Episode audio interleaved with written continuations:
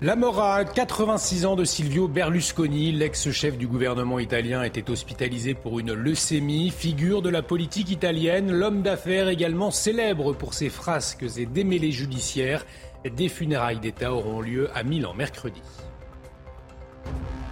La motion de censure de la NUPES contre le gouvernement rejetée par l'Assemblée nationale, une motion de la coalition de gauche pour exprimer sa colère contre la réforme des retraites. C'est la 17e déposée par les oppositions contre le gouvernement d'Elisabeth Borne en un an. Les médecins vont debout contre un projet sur les déserts médicaux. Une proposition de loi est étudiée en ce moment à l'Assemblée nationale. Plus de 200 députés veulent limiter l'installation des généralistes là où leur nombre est suffisant. Et cela ne passe pas, on le verra. Et puis plusieurs milliers de méduses découvertes sur les plages du littoral atlantique, la conjonction de plusieurs facteurs comme la chaleur ou le vent, un phénomène naturel et transitoire qui n'inquiète pas les autorités pour l'instant.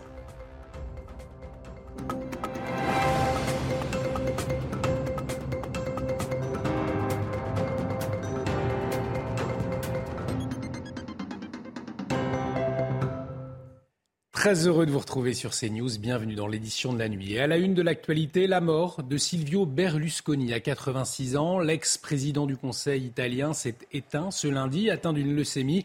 Il avait été admis à l'hôpital de Milan-San Raffaele vendredi dernier. Homme d'affaires, il est devenu une figure centrale de la vie politique italienne. Surnommé le Cavaliere, il aura aussi marqué par ses frasques et ses affaires judiciaires. Viviane Hervier.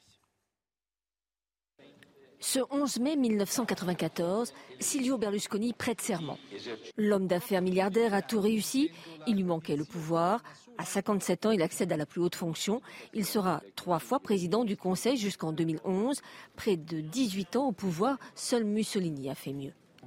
Né à Milan en 1936 dans une famille de la petite bourgeoisie, il exerce mille petits boulots avant de se lancer dans l'immobilier dans les années 60. Dans le contexte du miracle économique italien, son ascension est fulgurante. 1974, la dérégulation dans l'audiovisuel lui offre une deuxième opportunité. Il lance Tele Milano, une télévision locale. Il prend le contrôle de plusieurs chaînes sur le câble, puis ce sera Canal 5, première chaîne de télévision privée nationale, qu'il décline en France avec la 5, en Allemagne et en Espagne.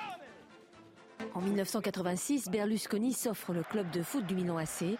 Les succès s'enchaînent avec cinq Coupes d'Europe. Marié deux fois et père de cinq enfants, Silvio Berlusconi aime les femmes et ne s'en cache pas.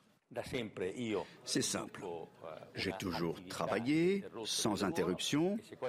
Et si parfois je vois une belle fille, je dis mieux vaut aimer les filles que d'être gay. Les femmes, le talon d'Achille de Silvio Berlusconi. Elles lui vaudront un divorce retentissant, mais surtout en 2013 éclate le Rubigate. À 77 ans, Silvio Berlusconi est condamné à 7 ans de prison pour avoir eu des relations sexuelles tarifées avec une adolescente de 17 ans lors des fameuses soirées Bunga Bunga. Il est acquitté en 2015. Mais ces démêlés avec la justice vont ternir son image. Il est impliqué dans une vingtaine d'affaires de corruption, fraude fiscale, financement illicite de partis. Avec son parti Forza Italia, Silvio Berlusconi a marqué pendant plusieurs décennies la vie politique de son pays. Il restera une figure unique de l'Italie contemporaine. Et j'ajoute que l'Italie observera un deuil national mercredi, jour des funérailles d'État de Silvio Berlusconi. Ce sera à la cathédrale de Milan, la célébration qui aura lieu à 15h. Retour en France avec la motion de censure de la NUPES rejetée par l'Assemblée nationale. Elle avait été déposée par l'Alliance de gauche après l'échec d'une tentative d'abrogation de la retraite à 64 ans. En l'absence du soutien des LR, la motion de censure a réuni nettement moins de voix que la précédente. Les précisions d'Élodie Huchard.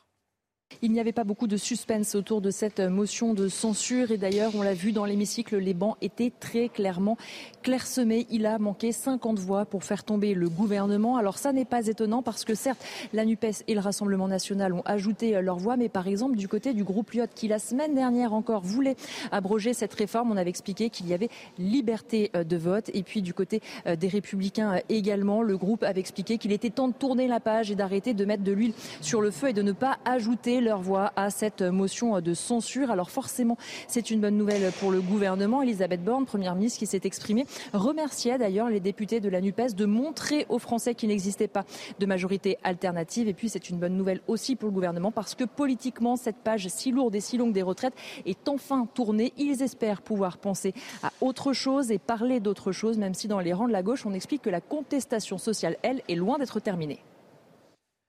Les médecins vent debout contre un projet de loi sur les déserts médicaux. La proposition du député Horizon Valtou est examinée depuis ce lundi dans l'hémicycle. En résumé, il s'agit de revoir l'organisation administrative, mais ce projet de loi ne passe pas chez les généralistes. Plus de 200 députés veulent limiter l'installation des généralistes là où leur nombre est suffisant et des médecins qui ont même fait grève vendredi. Comment en Loire-Atlantique Voyez ce reportage signé Mickaël Chailloux. Porte close au cabinet médical ce vendredi, les quatre généralistes étaient en grève pour dire non au projet de loi Valtou qui souhaite s'attaquer aux déserts médicaux en imposant plus d'obligations aux médecins. Pas question de se laisser faire pour ce jeune généraliste. Le côté libéral du médecin généraliste est en train de disparaître euh, petit à petit. Euh, on n'a déjà pas accès à une liberté pour nos tarifs.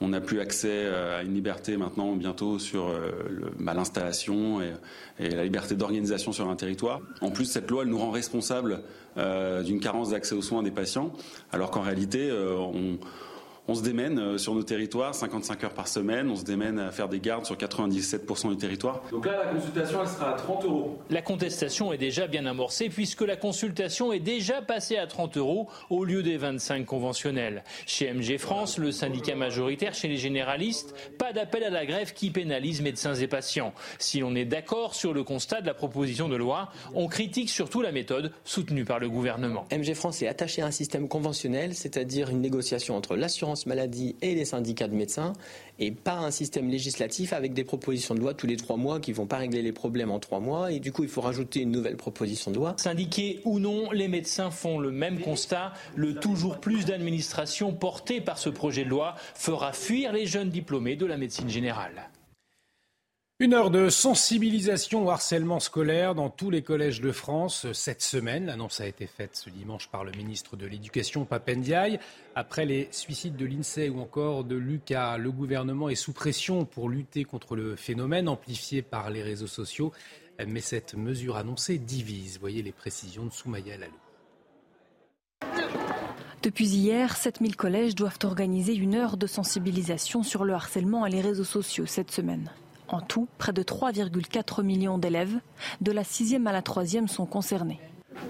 Ça ressemble strictement à rien. Je me mets à la place, en plus des, chefs d'établissement qui sont en plein dans les conseils de classe et l'organisation des examens de fin d'année, et on leur met ça en plus de leurs tâches habituelles, comme on fait toujours à l'éducation nationale. Alors, euh, c'est pas à quoi ça devrait ressembler, c'est que ça n'a pas de sens. Le gouvernement annonce faire du harcèlement scolaire sa priorité absolue pour la rentrée de 2023. Le ministre de l'Éducation nationale réunira aujourd'hui 14 000 chefs d'établissement par visioconférence, ainsi que les inspecteurs de l'éducation nationale ou encore les recteurs. Le but est de leur rappeler l'ensemble des leviers à leur disposition et recueillir leur remontée de terrain. Le 29 juin, Papendiaï réunira les responsables chargés de la lutte contre le harcèlement dans chaque académie. Il promet des moyens supplémentaires comme la création d'un référent sur le harcèlement nommé dans chaque établissement, qui pourra être une infirmière, un conseiller principal d'éducation ou un enseignant, qui bénéficiera d'une rémunération supplémentaire. Les associations gérant les numéros verts dédiés au harcèlement verront leurs subventions augmenter. L'homme qui a tué par arme à feu une fillette de 11 ans samedi dans le Finistère a été mis en examen pour assassinat. Le suspect est un retraité de nationalité néerlandaise.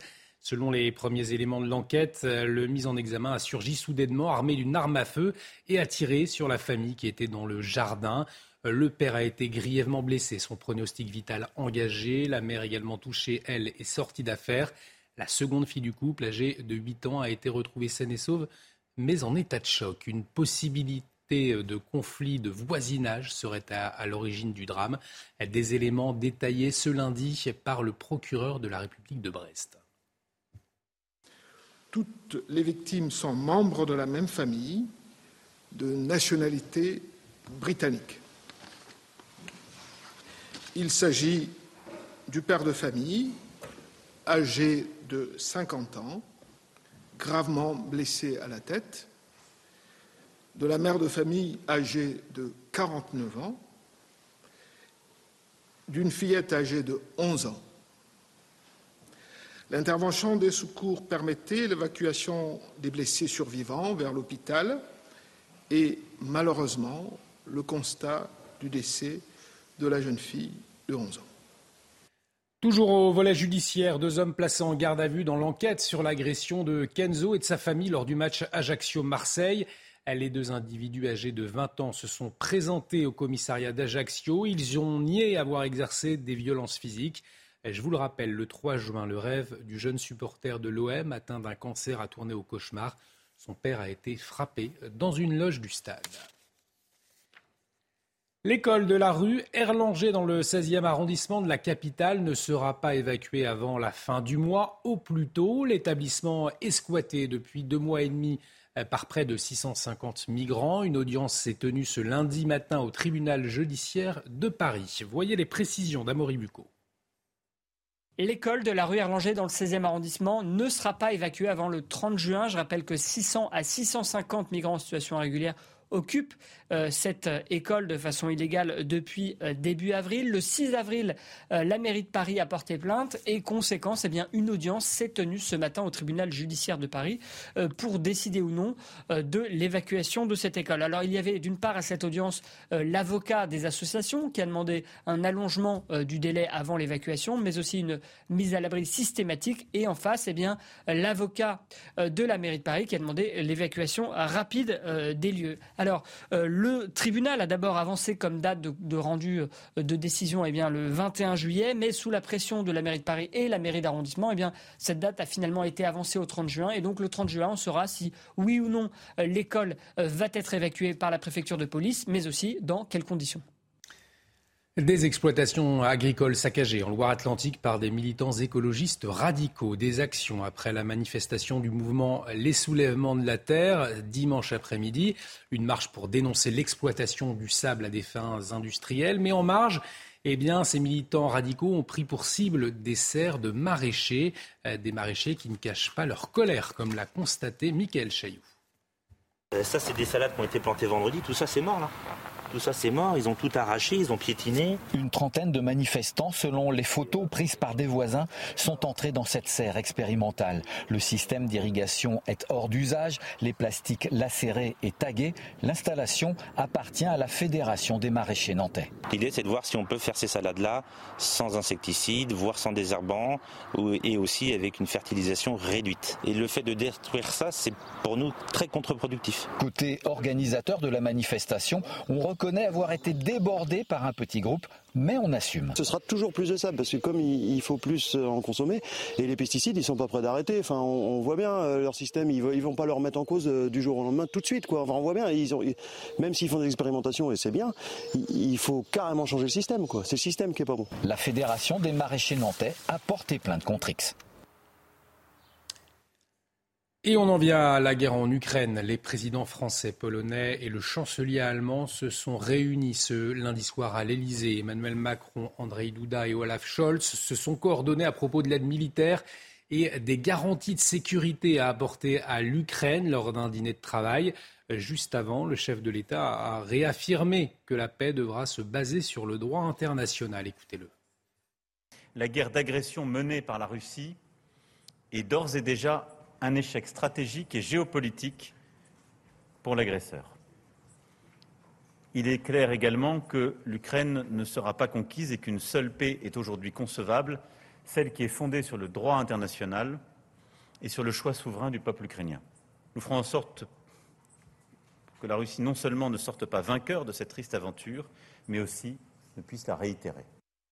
Emmanuel Macron qui a par ailleurs confirmé que la contre-offensive de l'armée ukrainienne avait commencé euh, pour plusieurs semaines, voire plusieurs mois, a-t-il ajouté, alors que Kiev a revendiqué ce lundi soir la reconquête de sept villages dans cette région de Donetsk, les premiers gains territoriaux obtenus à la suite d'actions de contre-offensive. De son côté, l'armée russe a assuré avoir contré des manœuvres ukrainiennes les autorités de Kiev qui ont, elles, juré de garder le silence sur leurs objectifs.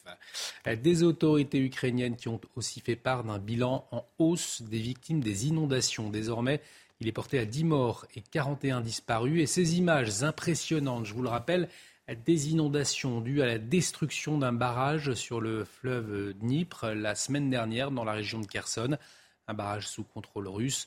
L'Ukraine qui a accusé la Russie de l'avoir miné et dynamité.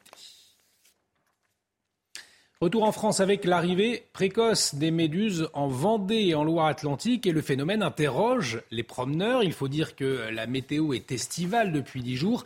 Le vent, la chaleur favorisent l'arrivée des méduses. Voyez ce reportage de Michael Chailloux à Pornichet. Attention, ceci n'est pas une galette bretonne, mais bien une des nombreuses méduses qui, ces derniers jours, envahissent le littoral de Loire-Atlantique et Vendée. Ici, plage de Sainte-Marguerite à Pornichet, on regarde bien le sable avant d'y poser l'orteil. Il ne faut pas mettre le pied dessus parce que forcément, euh, on risque d'avoir euh, des brûlures, déjà. Donc euh, ça fascine, c'est fascinant comme, comme bête. Jamais on, a, on voyait des méduses au mois de juin, ça non, c'était plutôt fin juillet, août, quand il avait fait déjà un peu chaud. Pour moi, c'est évident. Hein. C'est notre planète qu'on a abîmée.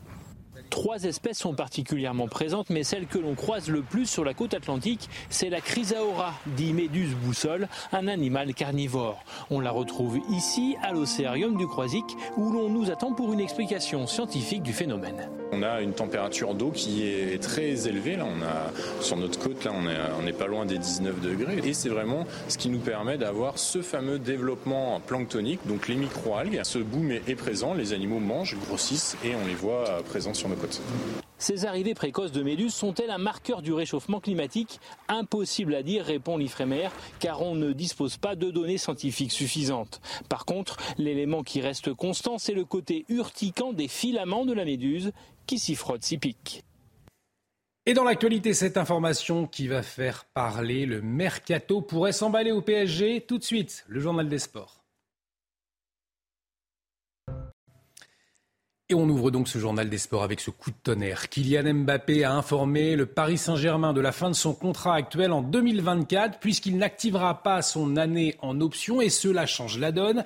Si le club parisien a répété ces dernières semaines que Mbappé ne serait pas vendu cet été, eh bien le ton peut désormais changer. Le champion de France ne voudra pas laisser partir son joueur libre et sans indemnité. Alors désormais, deux options, des négociations pour une prolongation de contrat ou un transfert dès cet été. Après le départ de Messi, il y a quelques jours, le mercato du PSG s'annonce donc brûlant. Et on enchaîne avec l'équipe de France qui était à l'entraînement ce lundi avant le match face à Gibraltar vendredi dans le cadre des qualifications à l'Euro 2024. Alors dans quel état de forme sont nos Bleus? Réponse avec Xavier Giraudot et Cyril Lemoine. C'est la, grande question, l'état physique des troupes. Cyril, bonjour. Euh, comment vont les Bleus? On sait qu'Adrien Rabiot est forfait dernière minute. Comment va le reste du groupe? Ben, le reste du groupe se comporte comme un groupe qui a été très sollicité cette année, avec une Coupe du Monde au mois de décembre, donc euh, très peu de coupures, avec beaucoup de, sollicitations aussi dans les, clubs et en, Coupe d'Europe.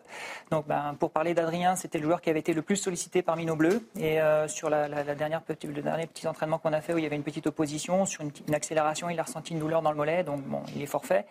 Euh, on a des joueurs qui ont fait quand même euh, beaucoup de matchs. Euh, là, je pense comme ça à Antoine Griezmann qui a fait par exemple 63 matchs, Kylian Mbappé qui en a fait 57 ou 58. c'est pareil, en, jouant quasiment tous les matchs. Vous sentez qu'ils ont besoin de souffler, vous le dites il y, a, il y a à la fois la perception physique et la perception mentale. Donc même s'ils ont une toute petite coupure par rapport à la fin du championnat avant d'arriver ici, qui leur a fait en tout cas du bien au niveau de la fraîcheur mentale, on retrouve des, joueurs qui sont heureux aussi de, de, se retrouver avec les Bleus. Voilà, on a une superbe ambiance depuis, depuis la Coupe du Monde et de, toute l'année qu'on a fait. Euh, ils sont contents d'être ensemble et ça leur fait du bien aussi de, de retoucher le ballon un petit peu ensemble. Voilà. Les Bleus aux petits soins qui récupèrent à suivre, bien sûr, sur le terrain, euh, avec Cyril Moine et tout le staff des Bleus, face à Gibraltar et face à la Grèce. Football toujours avec le conflit qui oppose les clubs de Bordeaux et Rodez. La commission de discipline de la LFP a décidé ce lundi de donner un match perdu à Bordeaux. Les Girondins évolueront en Ligue 2 la saison prochaine. Cette décision condamne également Annecy à descendre en national. Je vous le rappelle, un supporter bordelais avait poussé volontairement un joueur de Rodez. Les détails tout de suite avec Raphaël Redon. La commission de discipline a tranché dix jours après la bousculade qui a interrompu la rencontre entre Bordeaux et Rodez. Le match est déclaré perdu par les Girondins. Ils écopent également d'un point ferme pour la saison prochaine, en Ligue 2 donc. La tribune sud sera en outre fermée pour deux matchs. Le club au scapulaire ne veut pas en rester là. La commission de discipline de la LFP a prononcé ce jour une décision aussi incompréhensible que disproportionnée. Le FC Girondin de Bordeaux va saisir dans les plus brefs délais le CNOSF pour défendre ses droits et l'équité sportive. Un recours qui pourrait suspendre ce premier verdict. En attendant, en haut du classement, Metz étant l'état promu en Ligue 1, la décision de la commission peut aussi faire souffler les Ruténois maintenus en Ligue 2 à l'inverse d'Annecy, relégué en national, qui dénonce à son tour une injustice. Sur le plan euh, purement sportif, c'est l'incompréhension qui règne euh, ce soir. On ne comprend absolument pas la décision de, la LFP de ne pas au moins rejouer euh, ce match. Les images ont parlé d'elles-mêmes. On a parlé de commotion cérébrale, un joueur qui partait à l'hôpital, finalement non. Je crois que pour l'équité sportive ce soir, c'est une grande défaite. Pour le sport, c'est une grande défaite. Une 38e journée dont les prolongations se jouent bien loin des terrains. La mort de Silvio Berlusconi à 86 ans, l'ex-président du Conseil italien, s'est éteint ce lundi. On y revient dans un instant. Très belle nuit sur notre antenne. Retrouvez tous nos programmes et plus sur cnews.fr.